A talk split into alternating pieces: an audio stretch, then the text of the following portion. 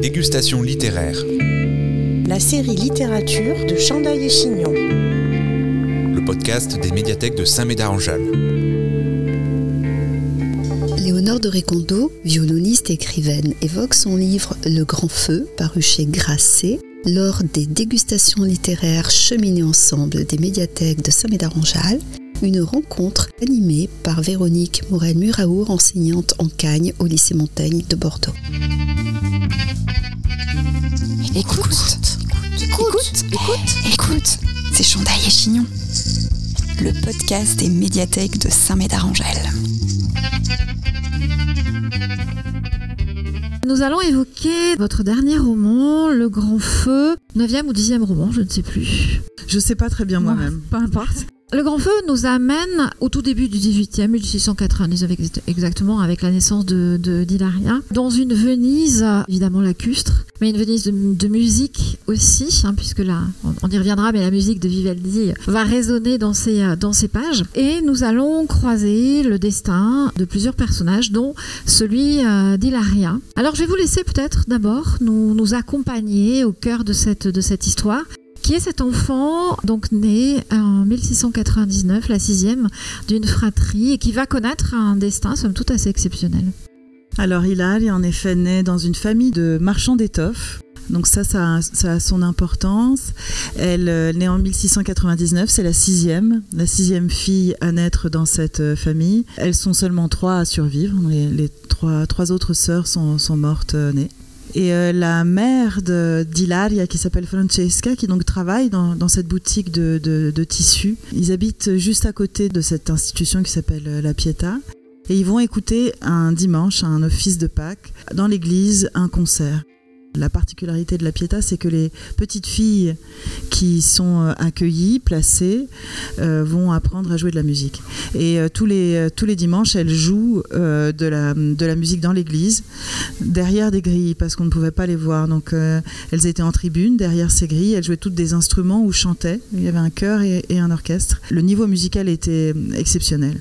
Donc cette famille de Tadianote qui vend des tissus va un jour écouter cette, euh, cette musique pour un office de Pâques. Et Francesca, enceinte de, de 8 mois euh, au moins, se dit que cette sixième petite fille qu'elle aura aura aussi un autre destin que le sien et elle, euh, elle jouera de la musique.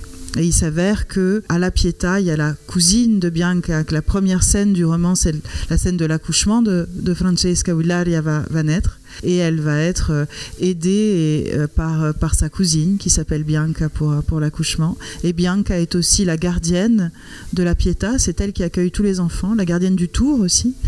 Donc comme vous connaissez peut-être ces tours qui sont dans les enceintes et qui pivotent où on pouvait laisser l'enfant depuis la rue à l'extérieur, on faisait pivoter, il se retrouve à l'intérieur d'une institution ou d'un hôpital ou d'un orphelinat et les, les, les mères, parce que quand même c'est souvent un geste féminin tirait la cloche et prévenait de la présence d'un enfant dans le tour. Bianca, la cousine donc de Francesca, est la gardienne de, ce tour, ce qui va permettre à, à Ilaria d'entrer toute petite euh, à trois mois dans cette, dans cette institution de la Pietà. J'ai envie de lire justement quelques lignes hein, qui rappellent ce que vous venez de nous raconter. Bianca est la gardienne du tour. Depuis sa loge, elle entend la cloche accrochée à quelques mètres sur le mur de l'édifice les femmes déposent leur enfant à l'intérieur d'une boîte encastrée dans l'enceinte, la font pivoter et sonnent avant de partir. Parfois il y a une lettre, des habits, la plupart du temps rien du tout. À entendre la cloche, le cœur de Bianca se serre. Elle ne s'y fera jamais. Les nourrissons sont souvent abandonnés au petit matin. Combien de mères, le front appuyé sur le mur, versent leurs dernières larmes avant d'actionner le tour à l'aube quand la ruelle est encore déserte, et de s'enfuir. Certaines, dans leur précipitation, oublient de tirer la cloche, et ce sont les cris affamés de l'enfant qui alertent Bianca. Elles ne se sont pas chargées d'une mission divine, non, mais d'une mission féminine. Mission féminine, je crois qu'on est euh, au cœur de ce magnifique roman, puisque effectivement, ce lieu qui pourrait ressembler euh, à un lieu d'enfermement, un lieu de contrainte, un lieu de privation, c'est aussi le lieu d'une émancipation possible et d'une émancipation par l'art, par la beauté euh, phénoménale de la voix, de la musique, au cœur justement de ce, de ce texte. Oui, alors la Pietà, pour euh, peut-être euh, refaire, un, pour redire un petit peu, c'est un. Il y a quatre établissements comme ça qui existent à Venise. La Pietà est le seul à accueillir uniquement des filles et va ouvrir au milieu du XIVe siècle, dans les années 1340. Et va dès le départ être donc exclusivement pour accueillir des petites filles, souvent des orphelines, et les élever, les protéger, les instruire. Euh, la particularité de ce lieu, c'est que finalement leur instruction petit à petit va, devenir euh, euh, exclusivement musicale. Et donc elles vont apprendre à lire et, à écrire et à jouer des instruments. Donc ça, c'est vraiment que des femmes, que des filles et que des femmes, donc qui arrivent très très souvent euh, bébés. Et elles sont donc évidemment imagine. Alors juste aussi pour dire qu'à la période où le, le roman se situe euh, au tout début du XVIIIe siècle il y a entre 800 et 900 euh, filles. C'est pour dire l'énormité de enfin l'énormité du, lieu. Un étage où il y a uniquement les, pouponnières avec les, petits bébés, et puis petit à petit elles vont grandir, elles vont, elles vont très longtemps vivre, euh, dormir dans des très grands dortoirs où elles sont deux par lit, et puis on va leur, leur enseigner euh, la musique. Ce sont des, des, institutions qui sont euh, républicaines, donc ça aussi, c'est quelque chose, un aspect qui, qui m'intéressait, parce que c'est cette ville de Venise, donc dès le XIVe siècle, se demande quoi faire de ces enfants des rues, parce que bon, alors là, c'est que des mais de ces enfants des rues en général, et va donc trouver ça, cet endroit-là. Et après, les règles sont un peu évidemment des, règles de, clôture euh, des couvents. Euh, mais ça n'est pas régi par l'Église, c'est régi par la ville. Les financements sont ceux euh, d'une sont, à la fois municipaux, euh, il y a des mécènes, etc. Donc ça, je trouve ça c'est quelque chose, une des raisons aussi qui m'a intéressé. Enfin, de, pourquoi j'ai écrit ce livre, c'est de m'intéresser à cette institution là, qui est toujours ouverte, qui est toujours là alors évidemment qui a été complètement euh, refaite. On n'y accueille plus toute l'année euh, des, filles, on n'y apprend plus la musique, mais c'est un accueil social pour euh, des, jeunes filles et, des, jeunes femmes isolées. Donc depuis 1340, il y a la Pietà à Venise accueille, accueille ces, femmes. Et donc le, le, livre est aussi une sorte de portrait féminin d'Hilaria qui va entrer dans cet endroit pour apprendre la musique. Euh, de la transmission qui se fait entre femmes, de l'apprentissage d'un instrument, puisque ce sont les plus âgés qui apprennent aux plus petites. Et puis après, il y a des grands professeurs, notamment euh, Vivaldi, qui enseigne à cette, euh, à cette période-là. Mais il y a aussi la prieure, qui est celle qui dirige cette institution, qui est une institution donc très importante. Elle, siège avec les doges, donc c'est une femme de pouvoir. Il y a Bianca qui se sent de cette mission euh, féminine dont, vous avez parlé. Il y a Francesca, la mère, qui fait ce choix comme ça particulier, néanmoins, euh, que de placer sa fille au prix de, ne pas beaucoup la voir, parce qu'elle ne pouvait revoir sa famille qu'une fois l'an, alors qu'ils habitent quand même pas très loin. Ce livre est aussi une sorte de kaléidoscope euh, social, féminin, musical, d'un instant donné, dans cette institution si particulière qu'est la Pietà. Et vous venez d'ailleurs très justement de rappeler l'extraordinaire complexité de cet endroit. En fait, comme de cette époque, puisque euh, c'est un, c'est un lieu qui effectivement arrache alors sans doute temporairement, enfin vous allez peut-être nous en, nous en reparler, mais temporairement, euh, les bébés, les petites filles euh, au sort qui pouvaient les, euh, les attendre, hein, et Bianca le dira, il a rien, hein, c'était, elle, a échappé. Alors, elle, en même temps, là, là, aussi, c'est un destin très particulier parce qu'elle n'est pas orpheline. Effectivement, les enfants accueillis sont des, sont des orphelines.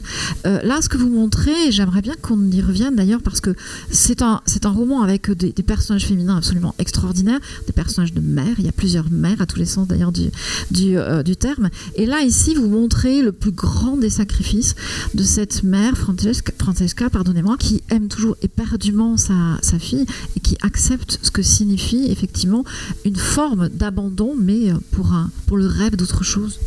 Oui, c'est une forme d'élection en fait, cette petite fille qu'elle va décider de, placer là. Alors je pense que elle le fait parce qu'elle sait que sa cousine y vit et que donc il y a une forme de, de transfert, d'affection maternelle, de tendresse, de, lien familial que cette petite va pouvoir trouver euh, via cette cousine qui, qui est là et qu'elle va rejoindre de temps en temps la nuit pour dormir avec elle quand elle est quand elle est enfant. Donc ça, Francesca fait fait ce choix-là comme une. Alors et, c'est aussi un choix très lourd pour la fille. C'est pour ça qu'elle développe des, des, sentiments aussi euh, ambigus, Hilaria, parce que pourquoi elle euh, va partir? Elle a deux sœurs qui sont euh, encore dans la maison, donc il y a une forme de jalousie qui naît de tous les côtés. et en effet, elle aurait pu être élevée par par sa famille, mais elle aurait pas pu prendre ses cours de musique. donc le fonctionnement, en gros, c'est soit les les petites filles sont orphelines, la question se pose pas, elles sont euh, mises euh, d'office à la, à soit elles sont abandonnées par leur mère ou leurs parents, mais à ce moment-là, elles ont des, familles quelque part, mais elles ne sont pas euh, tout à fait orphelines elles sont placées, disons. Et puis, il y a une autre possibilité qui aussi ramenait beaucoup d'argent à la Pietà, c'était vraiment alors de l'autre côté de, la classe sociale. Les filles de riches familles pouvaient venir prendre des cours euh, de musique, donc du chant ou, des instruments. De, ces, cours coûtaient une fortune et elle pouvait euh, une fois, deux fois, trois fois par semaine venir prendre un cours et retourner chez elle. Donc il y a un personnage qui s'appelle Prudence qui va devenir la grande amie de, de l'héroïne du, du, texte, qui elle n'est pas obligée de porter l'uniforme parce qu'elles sont toutes en uniforme, elles ont des uniformes blancs. Et donc ça c'est ce, fonctionnement euh, là aussi de, de la Pietà. Oui, vous montrez d'ailleurs justement qu'une partie du monde extérieur, vous venez de le, rappeler, un peu, peut avoir, euh, selon certaines règles, néanmoins euh, accès euh, à, cette, à cet univers-là.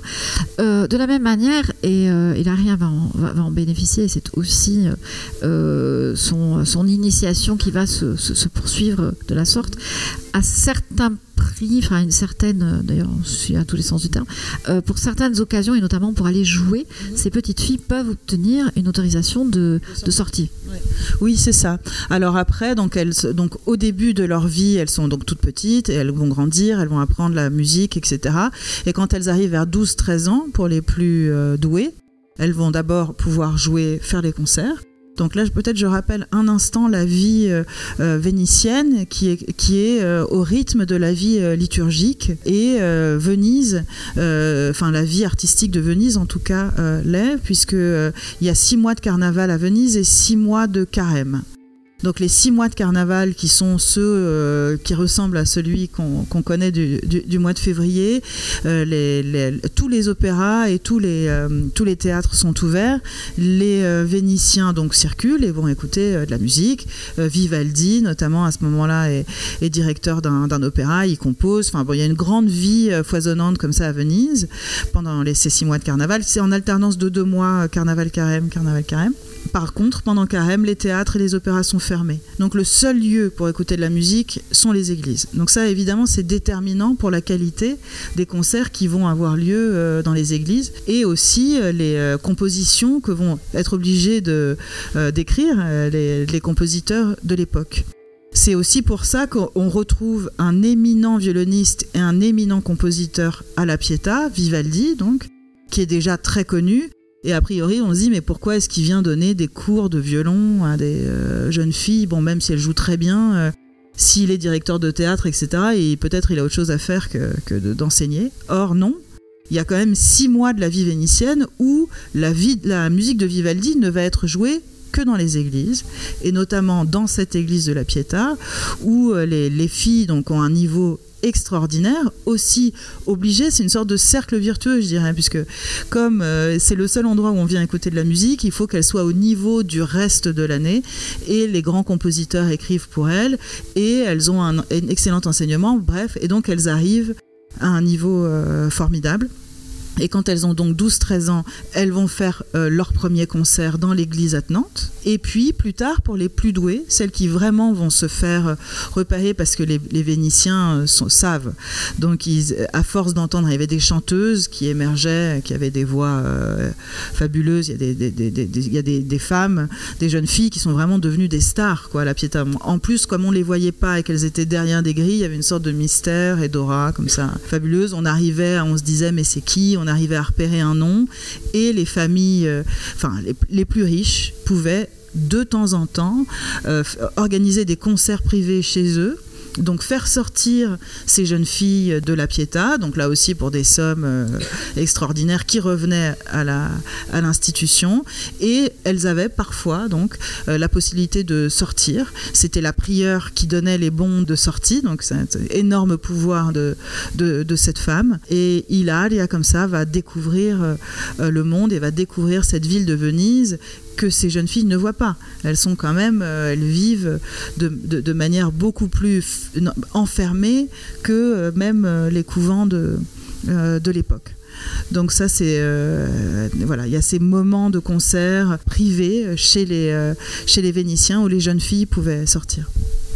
Et justement, grâce à une, une ruse d'une de son, de son amie Prudenza, Hilaria va pouvoir sortir, effectivement. Alors, avant de venir euh, peut-être plus précisément à celui qu'elle va rencontrer dans cette famille patricienne, à Paolo, je crois qu'il faudrait peut-être euh, parler, euh, et on reviendra sur le personnage de, de Vivaldi. hein, voilà. Je, non, je, je, laisse temporairement euh, le maître flamboyant euh, de côté, mais euh, en pensant justement à cette, à cette possibilité euh, d'un au-delà, d'un ailleurs, c'est la fascination pour Venise. Et c'est la fascination qui est celle, celle d'Hilaria. C'est aussi, euh, sans aucun doute, la fascination euh, de l'auteur qui écrit. Il me semble que Venise, paysage euh, euh, d'eau, paysage lacustre, mais aussi paysage de palais splendides, est un personnage à part entière au cœur du, du roman. Oui, bah, Venise, c'est quand même une ville tellement, tellement belle, tellement, euh, euh, euh, enfin, extraordinaire par son architecture sur l'eau. Enfin, c'est quand même un, rêve construit. On parlait des, rêves tout à l'heure. Donc, c'est l'architecture du rêve, euh, Venise. Il faut se rappeler que c'est une ville sur la lagune, certes, mais qui est quand même une ville ouverte sur, euh, l'Adriatique et sur la mer. Et qu'à l'époque, euh, en général, les villes portuaires sont toutes quand même dans une forteresse. On, se protège des envahisseurs par de grands murs. Et Venise est une des rares villes complètement ouverte. Euh, là, on arrive, euh, hop, la lagune, le grand canal, et on est tout de suite. Donc c'est quand même un. Bon, je pense que vraiment le mot enchantement est, est, le, est, un des mots pour, euh, pour Venise. Et pour cette jeune fille qui donc vit de temps en temps, pour Noël justement, va, va voir ses parents, mais ils habitent juste le quartier juste derrière, donc elle ne, elle ne circule pas dans la ville. Quand elle va rencontrer son amie Prudence, donc elle a 6 ans, 7 ans, et cette, euh, euh, petite fille, elle, elle, Prudence, elle a un an de plus au moins, un an ou deux, et elle arrive, donc elle porte pas euh, l'uniforme, donc évidemment tout le monde, là, toutes les filles la repèrent parce qu'elle elle n'est pas obligée d'être habillée en blanc.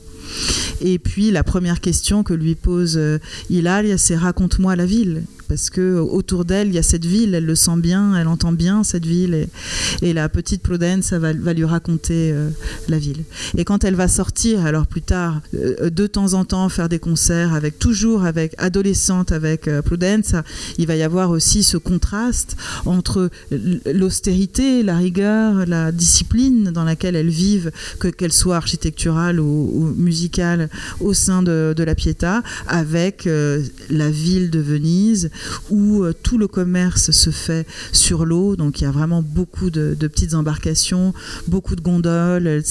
On transporte ses meubles, ses poules, ses, euh, ses- musiciens et ses, ses fruits et ses légumes sur des gondoles. Donc il y a une sorte de, de, mélange complètement dingue sur, sur le Grand Canal.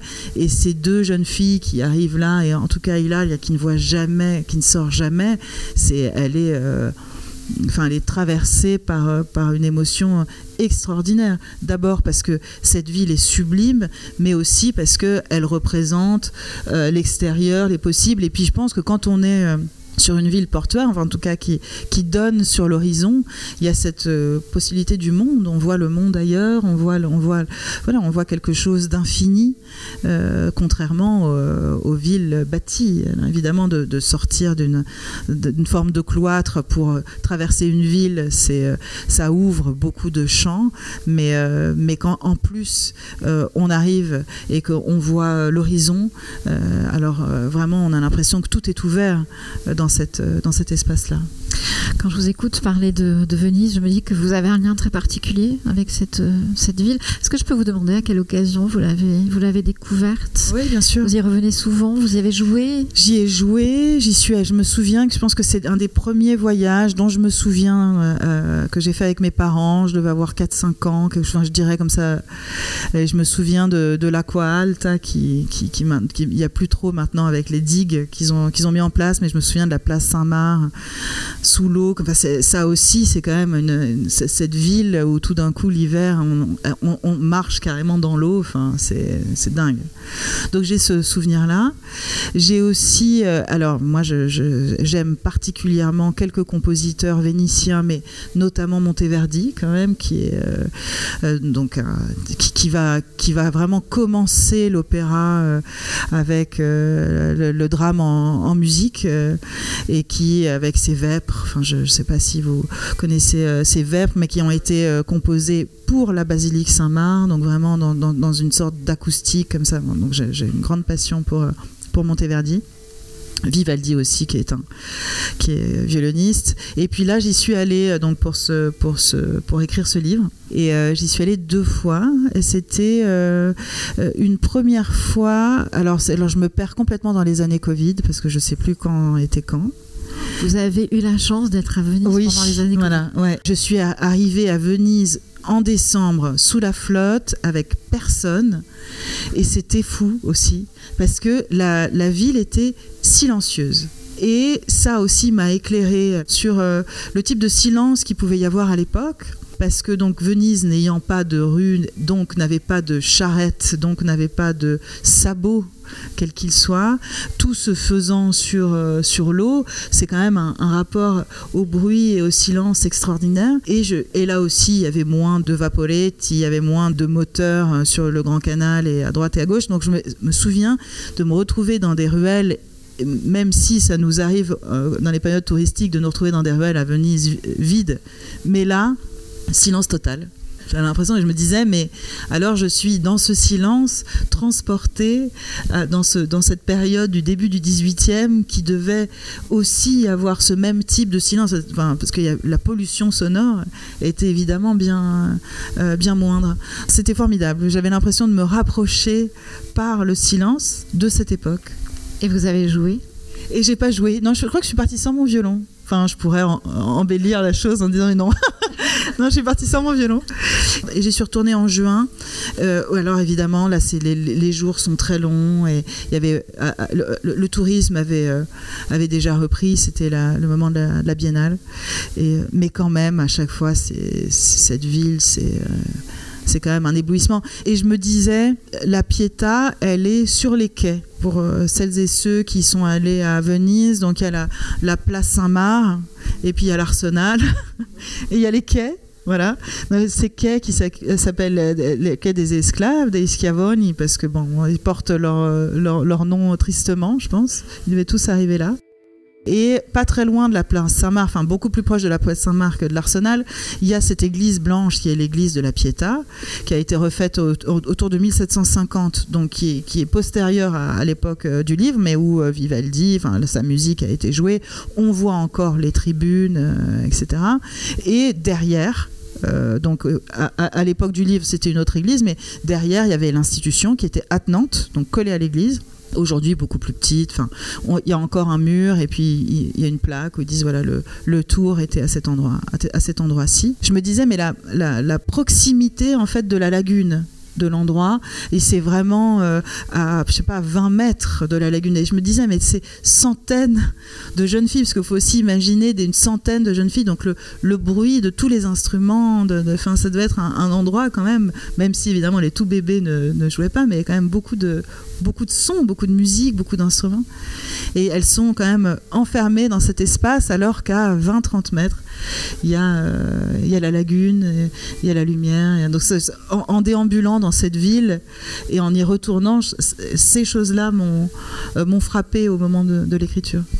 Et vous vous souvenez du moment où vous avez décidé d'écrire sur ce, sur ce lieu, du moment où le personnage d'Hilaria a surgi, du moment où euh, Vivaldi, qui certes fait partie par son histoire de, cette, de cet endroit, mais enfin, c'est un personnage de roman, cet homme, hein, et, et, je vais vous laisser nous en, nous en parler, mais comment est-ce que tout cela s'est déployé? Je n'ai pas de souvenir de moments charnières, de, de moments comme ça, T, où je me dis, euh, voilà, une sorte. Il n'y a pas de révélation. Et ce qui est un peu étrange dans mon parcours, donc je suis toujours, euh, toujours musicienne, toujours, toujours violoniste en, activité.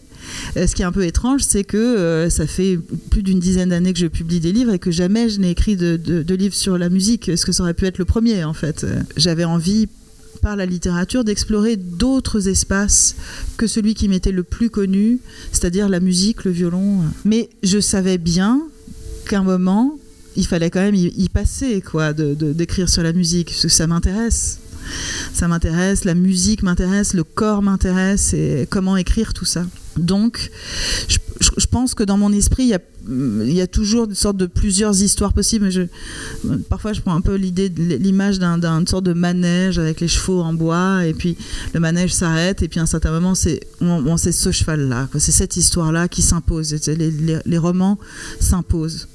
Et à un certain moment, euh, je me suis dit que, que j'avais envie d'écrire sur, vraiment sur le violon, sur l'émotion musicale, sur, euh, sur ce que c'est qu'être violoniste. Mais comme j'avais pas envie d'écrire un, livre sur moi, l'histoire d'une violoniste contemporaine, ça, ça m'intéressait pas je me suis dit allons, ben, puisque je, puisque je m'engage à écrire sur ce que je connais, allons vers cette période que j'aime, qui est euh, la, période baroque, euh, avec, qui, qui, a un répertoire pour le violon exceptionnel. Donc euh, vraiment, Vivaldi étant un, un, des grands violonistes et compositeurs du, XVIIIe siècle. Il y a euh, l'Italie. Bon, j'ai une grande passion euh, pour l'Italie parce que c'est un, Je suis beaucoup allée en Italie enfant parce que mon père était peintre et, sculpteur et il a fait beaucoup de sculptures en, Italie. Donc je, c'est un endroit que j'aime. C'est vraiment. Je pense que mon paysage intérieur est en partie italien. Et euh, donc, euh, bon, c'était une, des raisons en plus. Le grand répertoire pour, euh, pour violon que j'aime beaucoup.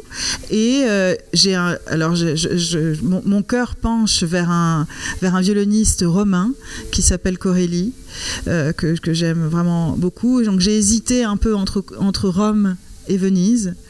Et puis je me suis dit non, ça sera Venise parce que, parce que Venise et parce que la Pietà et que tout d'un coup, euh, je, pense que ce mythe de ces femmes jouant dans cette institution, je le connaissais déjà euh, adolescente ou enfant quand je jouais euh, du, Vivaldi. Ça m'est revenu à l'esprit et, je me suis passionnée sur le fonctionnement de cette, institution un peu unique en Europe quand même, dans, son mélange à la fois laïque et religieux, dans le fait d'accueillir, d'élever des femmes pour l'instruction des femmes.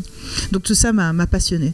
Et je suis rentrée dans, une documentation euh, aiguë et foisonnante autour de la Pietà, qui donc existe depuis sept siècles et qui a des archives jusqu'en enfin énormes, euh, qui est extrêmement documentée. Beaucoup d'historiennes et d'historiens de, euh, la musique, des musicologues, se sont, ont, écrit des choses sur, sur l'endroit. Donc c'était très très très très riche. Donc tout ça s'est mêlé. Il y a eu le cœur, c'est quand même ce grand feu, celui de la musique, celui du corps. Euh, ça, c'est la base. Ensuite, j'avais envie d'écrire une fiction. C'est-à-dire, il n'y a pas un instant où je me suis dit, je vais écrire un roman sur Vivaldi. Parce que, aussi, je ne suis pas musicologue. Euh, j'avais l'impression d'être trop contrainte par tout ce qu'on sait sur, sur Vivaldi.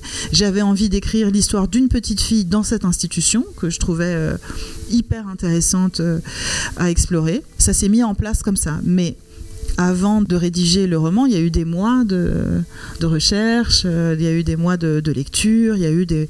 Donc en fait, la, construction, pour moi, se fait dans, ce temps premier qui est celui de la documentation, mais qui est aussi en parallèle celui de l'élaboration de, de l'intrigue et de mes personnages. Donc il y a tout un, tout un pan de, ma recherche qui est purement, euh, je dirais, euh, sociologique, musicale, urbaine, euh, voilà, ça, je, m'enrichis, enfin j'apprends parce que j'ai envie d'écrire un roman, mais j'ai envie que euh, euh, celui qui, qui le lise puisse être dans tout à fait dans, l'endroit juste, enfin, ne pas raconter de bêtises, quoi, en gros.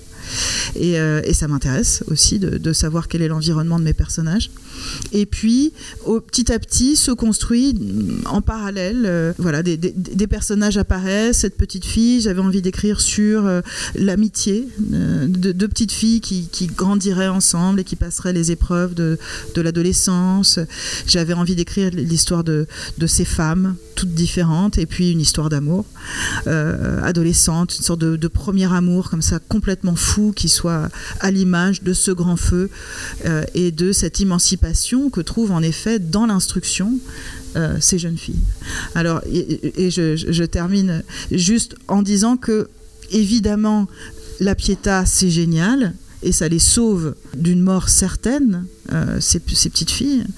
Après, une fois qu'elles en sortent, euh, bon, elles sont, c'est un, un, peu à nouveau le même problème, c'est-à-dire que s'ouvre à elles soit le mariage, donc certaines vont trouver évidemment à se marier des très très très grandes musiciennes, donc celles qui étaient le, les plus talentueuses, donc assez rares, euh, vont pouvoir se marier avec un musicien qui lui-même va quand même accepter, parce qu'à l'époque les femmes se produisent quasiment pas, euh, va accepter que son épouse euh, fasse carrière, donc on sait dire qu'il y en a très peu euh, qui y arrivent, ou alors euh, entrer au couvent, ça c'est euh, une des autres options, en sachant que les couvents à Venise à cette époque-là étaient extrêmement ouverts et des endroits de, voilà, on pouvait avoir des, des histoires d'amour et des amitiés et circuler, enfin il y avait une cir circulation beaucoup plus grande et beaucoup plus facile que dans, que dans la Pietà. Donc voilà, euh, en gros, euh, pourquoi Venise et, Vivaldi qui est là, parce qu'il ancre le, euh, roman dans une forme de réalité. Il, il, me permet de, rendre hommage à ce grand violoniste et il me permettait aussi, comme vous le disiez un peu tout à l'heure, de parler de ce que c'est que la vie d'un compositeur à l'époque, donc les mains dans le cambouis de, ce que c'est. Mais ça reste, et moi je voudrais le souligner, un roman. Oui, voilà. c'est de la fiction ah. pure. Voilà, exactement. Dégustation littéraire, la série littérature de Chandaille et Chignon. On va reprendre euh, le thème justement du, euh, du, grand feu qui apparaît en filigrane de toute façon dès le début du, euh, dès le début du roman. C'est un roman d'initiation, -hmm. c'est un roman sur le désir, sur la naissance du, euh, du, du désir, c'est un roman sur le rêve et le songe. On parlait tout à l'heure du, du, baroque et euh, de la complémentarité des différences entre le baroque en littérature et le baroque en, en musique. Bon, les périodes ne sont pas tout à, fait les, tout à fait les mêmes, mais on retrouve justement cette, cette façon de tisser à la fois la réalité et puis la prégnance du rêve, et du rêve donc au cœur de cette, de cette initiation et de cette et de cette explosion qui est aussi une explosion donc du euh, charnel dans la musique et dans le désir amoureux. Oui, parce que alors euh, plusieurs choses. Ces petites filles, si elles aiment jouer de la musique, donc ce qui est le cas de mon de, mon héroïne, elles trouvent dans l'expression musicale et dans aussi l'écoute du cœur, parce que c'était un très très bon cœur. Donc euh, les, les, les, premières scènes aussi, Hilal, elle va écouter le cœur de jeune fille, et elle est époustouflée, parce que ben, y a cette puissance physique euh, du cœur qui, touche euh, la cage thoracique de celui qui l'écoute. Et puis, c'est le seul lieu d'émancipation et d'émotion de ces petites filles. Elles sont souvent orphelines, donc c'est dur. Elles sont euh, élevées dans des règles très strictes, même si il euh, y a euh, une forme de tendresse qui est là. Mais la musique est le lieu de l'émancipation. Donc, il va y avoir une charge émotionnelle dans le fait de jouer, puisque c'est là que ça se passe et quasi, quasiment uniquement là que ça se passe, que euh, il a, il va en tout cas mettre tout, toute son âme, tout son esprit, tous ses rêves et, tout l'extérieur, euh, elle s'échappe grâce euh, au propre comme au figuré, euh, grâce, euh, grâce à la musique. Dans la langue que j'ai tenté de, trouver pour, pour ce texte, c'était justement aussi cette référence que, que, vous faites au baroque, d'être au plus proche, alors parfois en, alternant des, des rythmes parfois brefs et parfois beaucoup plus, des phrases beaucoup plus longues donc, qui, qui viennent emporter quelque chose dans ce mouvement baroque de, de, la musique, mais aussi de cette émancipation, de ce rêve, de d'une sorte de, de, de, comment dire, quelque chose qui, de tourbillon, quoi, qui embarque cette jeune fille. Donc j'ai essayé d'être au plus, d'être collée au, au, plus, au plus près de cette émotion qu'elle pouvait avoir, pour que dans la lecture, enfin, qu'il y ait quelque chose de, de, de, de la langue du texte qui soit proche de ça. Je voudrais qu'on évoque le personnage euh, euh, masculin de, Paolo, donc euh, ce, jeune patricien, c'est le, frère de Prudenza, que va rencontrer donc Hilaria, et il est lui aussi l'homme d'autres songes, d'autres chimères. Et vous évoquiez la, langue de, votre, de votre texte, et je voudrais lui rendre hommage. Paolo a toujours été rêveur. Il rêve de chevaux, de terres infinies, de croisades, de voyages. Il rêve de sortir du palais familial, cerné par l'eau. Le commerce lucratif de ses parents ne l'intéresse pas. Son frère aîné, après son mariage, s'est installé sur la terre ferme. Dès qu'il peut, Paolo le rejoint. Il n'y va pas pour la fraternelle compagnie, mais pour celle des chevaux. Une dizaine de pur sang, muscles saillants, fessiers superficiels de l'arrière-main, puissants sous leur luisante robe. À l'aube, le ventre vide, il prépare lui-même sa monture. Il aime parler, caresser, brosser l'animal. Il aime le cuir lustré, le mort et la selle, le bruit métallique des étriers, l'odeur de foin, de crottin, un certain parfum de liberté. Avant de le monter, il flatte l'encolure du cheval. C'est alors qu'ils sont deux à se réjouir. Et quand il file sur cette terre ferme, sans aucun pont ni canal pour freiner sa course, il défie les éléments et abandonne sa prison d'eau. Paolo rêve de reconquérir la Crète. Depuis qu'Héraclion est tombé aux mains des Turcs, son père lui parlait sans cesse de bataille, de la défaite cuisante de Venise, du déshonneur sur la ville. Une honte dont on ne se remet pas. On a tout perdu, Paolo, la richesse et l'Orient. Aujourd'hui, Venise n'est plus qu'un tout petit bout de terre sur la lagune, un vestige du faste passé. Il lui racontait encore et encore la guerre de Morée, les combats et la bravoure de Francesco Morosini.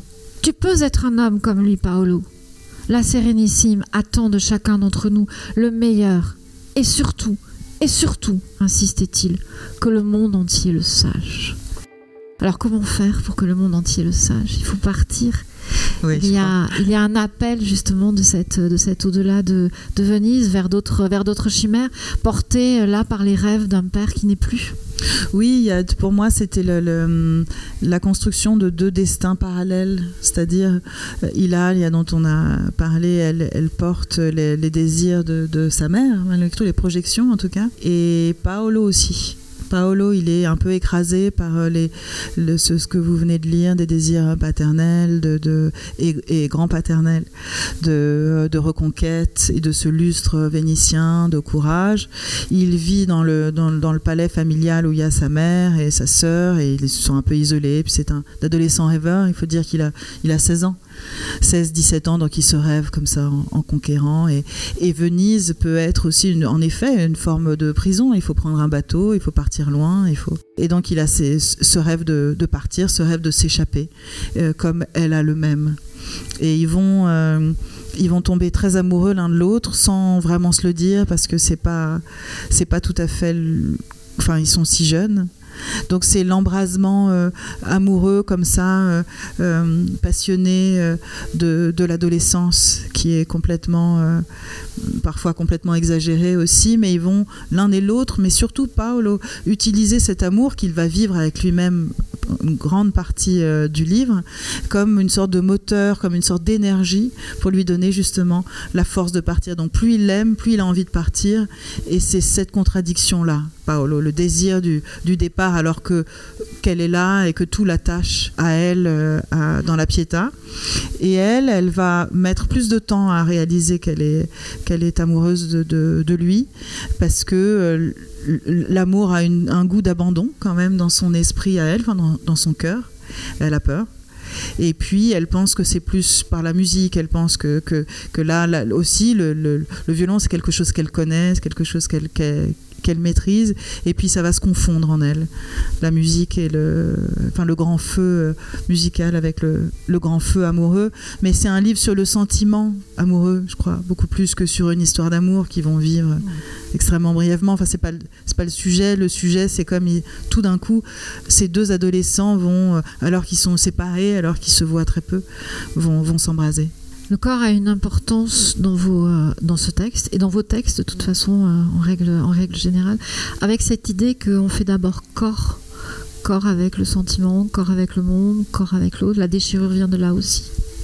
Oui, alors ça m'a. C'est étonnant. Enfin, maintenant, euh, à force d'écrire quelques quelques livres et de, du coup d'avoir un peu de, de, pouvoir me retourner un peu sur sur ce que j'ai écrit, c'est quelque chose qui n'était pas du tout conscient. Enfin, qui l'est toujours pas, mais au départ, c'est-à-dire au départ, comme je vous disais, moi je suis euh, enfin violoniste, je, j'ai une vie euh, musicale épanouie. Enfin bon, je me, j'écris parce que j'ai un amour profond pour, pour la littérature, parce que il y a des, le, voyage littéraire du roman euh, que j'ai quand, j'adore un livre est, exceptionnel.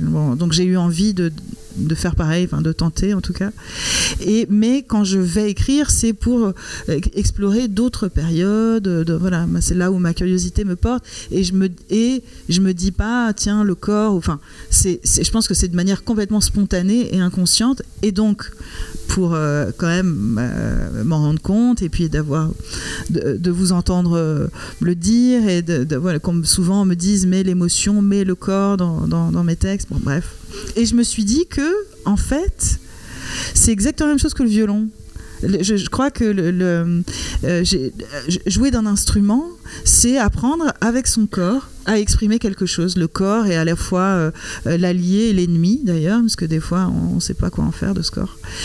ou il est jamais assez bon. Enfin bon bref, ça c'est une autre histoire d'être musicien, mais en tout cas c'est avec son corps qu'on joue. L'instrument est le corps. Et je crois que ça, ben que maintenant, je, vois l'art euh, et finalement en littérature, je fais un peu la même chose, c'est-à-dire c'est le corps est au centre euh, l'émotion. Et c'est vrai que pour mes personnages et pour l'élaboration de mes personnages et les choix que je fais euh, dans le roman de scène que je vais écrire, c'est beaucoup plus souvent une scène où il va y avoir une émotion physique, c'est-à-dire l'étonnement, la surprise, euh, le dépassement, enfin quel qu'il soit, beaucoup plus que des scènes de, de réflexion ou, ou pas des pages et des pages d'une analyse qu'aurait le personnage de lui-même. En fait, ça va être plus euh, mon personnage va être cueilli par quelque chose il va en découler d'autres choses et c'est le lecteur qui va réfléchir à euh, ce qui peut se dire ou ce qui peut, ce qui peut euh,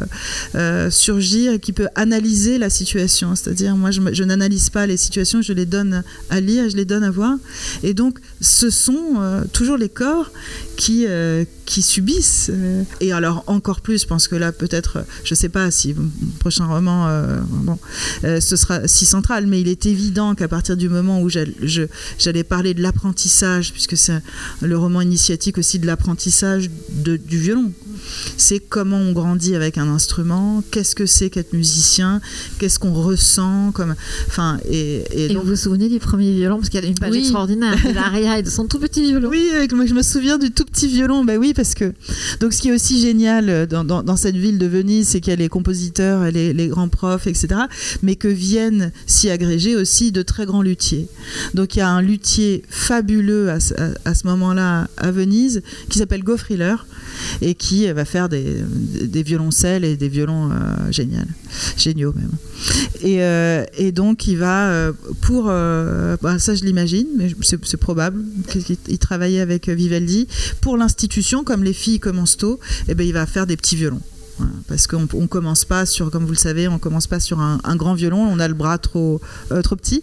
Donc euh, les violons grandissent au fur et à mesure de, la croissance des, euh, enfants. Et donc il y a une scène dans le, roman où c'est le, premier cours d'Hilaria quand elle arrive et qu'elle découvre tout tout petits violons, mais c'est vrai, vous voyez les tout petits violons, on a l'impression que c'est, absurde, c'est si petit. Et, je me souviens très bien aussi du quand ce premier violon est apparu chez mes parents, j'avais j'avais 6 ans et ça faisait un an que je demandais à jouer du violon. Et, euh, la boîte est apparue. Je me souviens pas très bien de,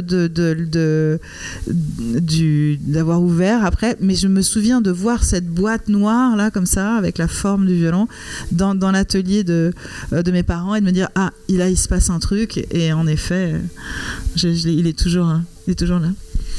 Et quand le mot, quand vous écrivez que le mot ne vient pas ou que vous avez besoin qu'une qu'une scène apparaisse, vous prenez votre violon? Non, pas du tout. Il y a vraiment une. Ouais, c'est complètement cloisonné c'est complètement cloisonné. Alors bon, il, y a forcément des vases communicants, mais non, pas du tout. Euh, ce que je, euh, alors des fois, bon, euh, si j'ai une répétition qui suit ou si vraiment j'y arrive pas et que je laisse tomber, que je ferme mon cahier, et je me dis bon, on va faire autre chose.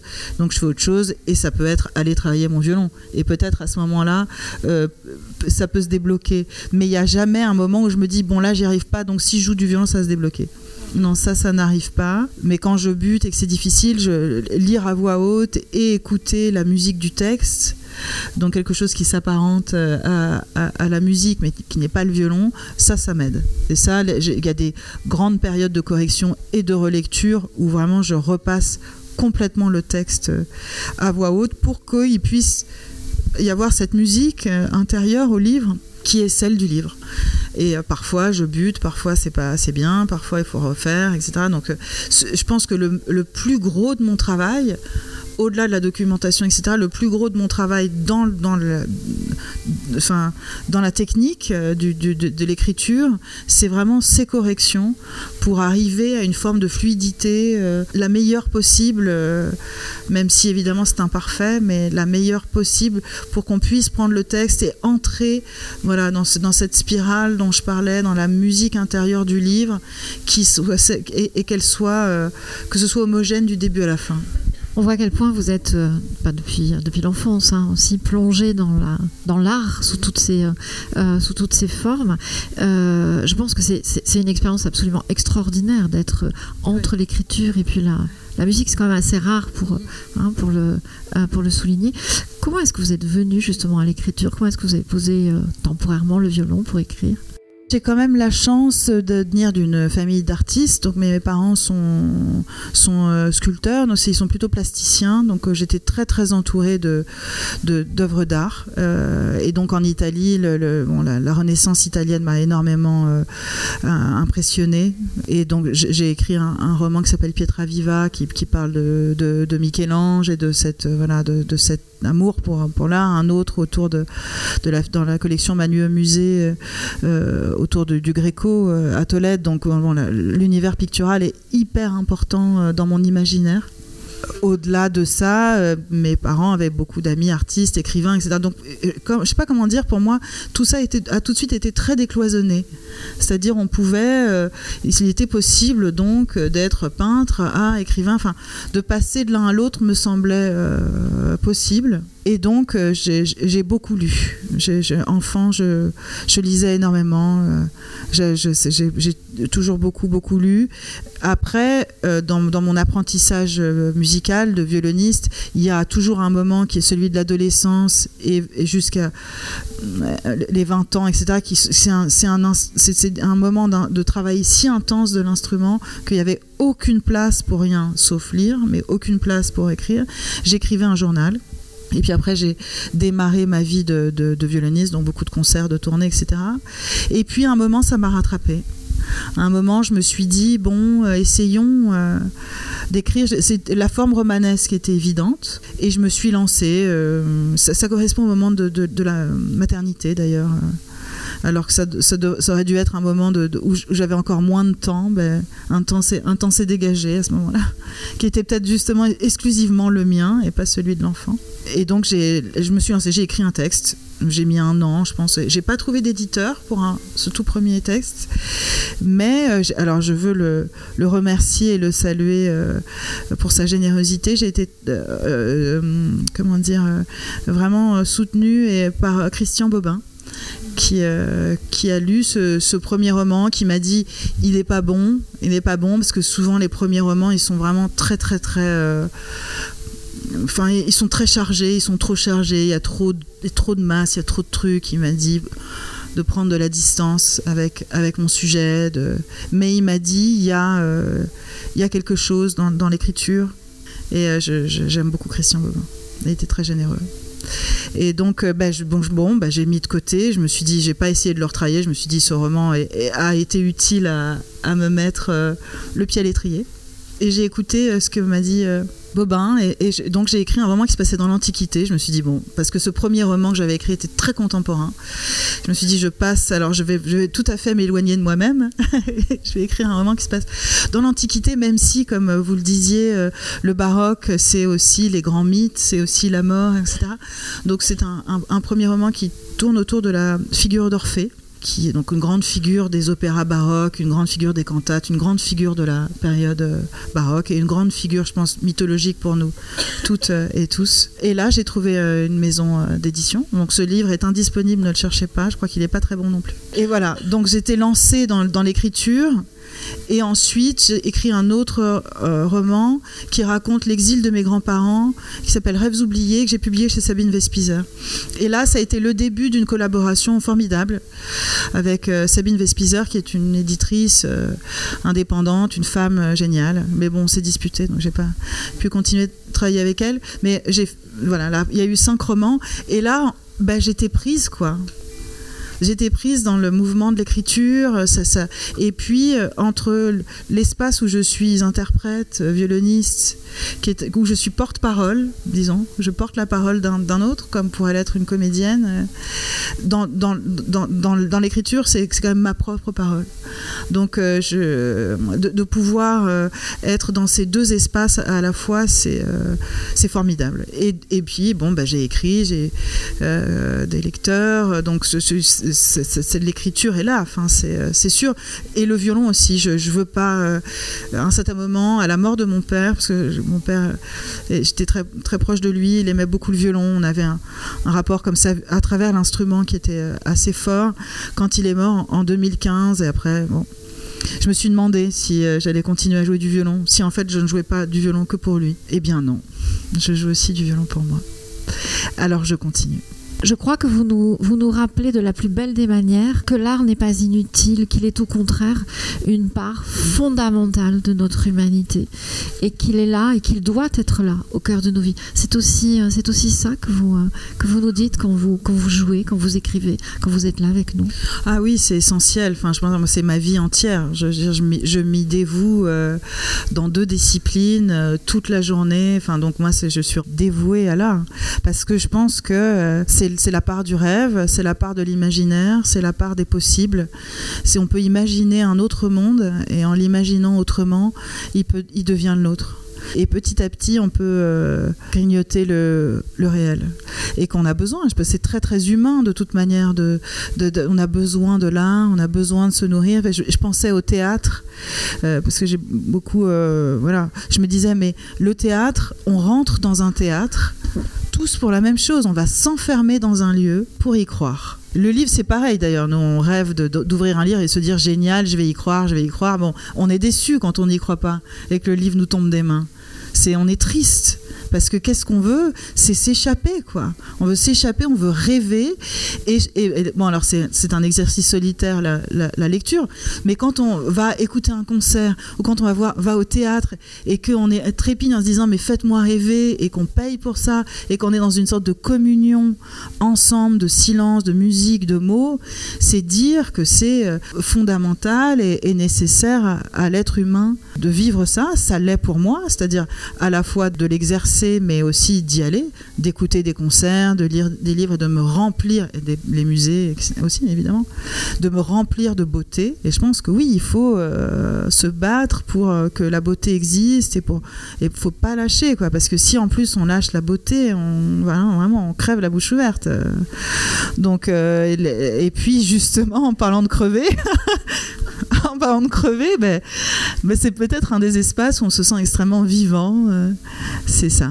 Et, ces œuvres qu'on lit et qu'on va écouter, qui sont des œuvres du passé et qui viennent euh, traverser notre présent. Donc, oui, c'est, vraiment le cœur de ma vie. Alors, on va finir sur, sur, vos, mots et sur, une, répétition. Au milieu du brouhaha et des rires, Hilaria et Prudenza s'installent sur la margelle du puits, la meilleure place au centre de la cour. Cet endroit familier est pourtant incongru pour répéter. Les partitions s'envolent au moindre coup de vent. On va chercher des pinces pour les tenir. On s'exclame quand un papillon rouge se pose sur les cordes du clavecin. Le soleil est de la partie. Les ombres des jeunes filles se distinguent nettement au sol. Il n'est que 14 heures. Les ombres s'agrègent autour des corps. À la fin de la répétition, elles s'étireront jusqu'à la coursive en pierre. Antonio observe les musiciennes se mettre en place. Il pense à son père dans la basilique aux longues heures de répétition des hommes, seulement des hommes. Aujourd'hui, il s'émeut de tant de grâce, de sa chance d'avoir ses œuvres interprétées ici, longuement travaillées, et surtout religieusement écoutées. La qualité du silence lors des concerts dominicaux est particulière. Chacun scrute les grilles derrière lesquelles jouent les anges. Comment les appeler autrement Le talent des jeunes filles est affûté. Ils regardent Maria lire sa partition, fredonner le texte latin Quitolis peccata mundi, miserere nobis. Vous, qui effacez les péchés du monde, ayez pitié de nous. Quel Dieu ne céderait pas à une si belle prière? Antonio a écrit chaque note pour elle. Dans son esprit, quand sa plume file sur les portées, c'est la voix de Maria qui entraîne son geste, qui guide sa main. Antonio est subjugué, et quand il l'entend chanter, tout son corps s'enflamme corps de Maria incarne sa pensée. La voix de Maria construit des ponts entre les notes, dans leurs interstices, là où la volonté du compositeur a perdu tout pouvoir. En l'entendant chanter dans cette cour grouillante de regards d'enfants, admiration palpable mêlée de ferveur, Antonio comprend que sa composition n'est qu'une succession de modestes repères. Maria, avec son souffle, sa gorge, sa les relie. Les petites l'écoutent et la suivent sur le chemin sensible de sa voix volatile, soudain transportée. Hilaria prend la main de Prudenza. Leurs doigts enlacés se serrent au gré des mouvements de la chanteuse. Les ombres s'étirent, le soleil se penche sur la lagune. Les martinets, les mouettes, la faune et la flore se suspendent à la voix qui s'élève. Un éclat qui déchire le temps, et qui aussitôt passé se recoue, ne laissant comme souvenir qu'un point, minuscule suture dans leur cœur à toutes. La beauté, certains soirs, désarme la mélancolie. Merci d'avoir désarmé la nôtre. Merci. Merci, merci. merci. Merci beaucoup. Merci.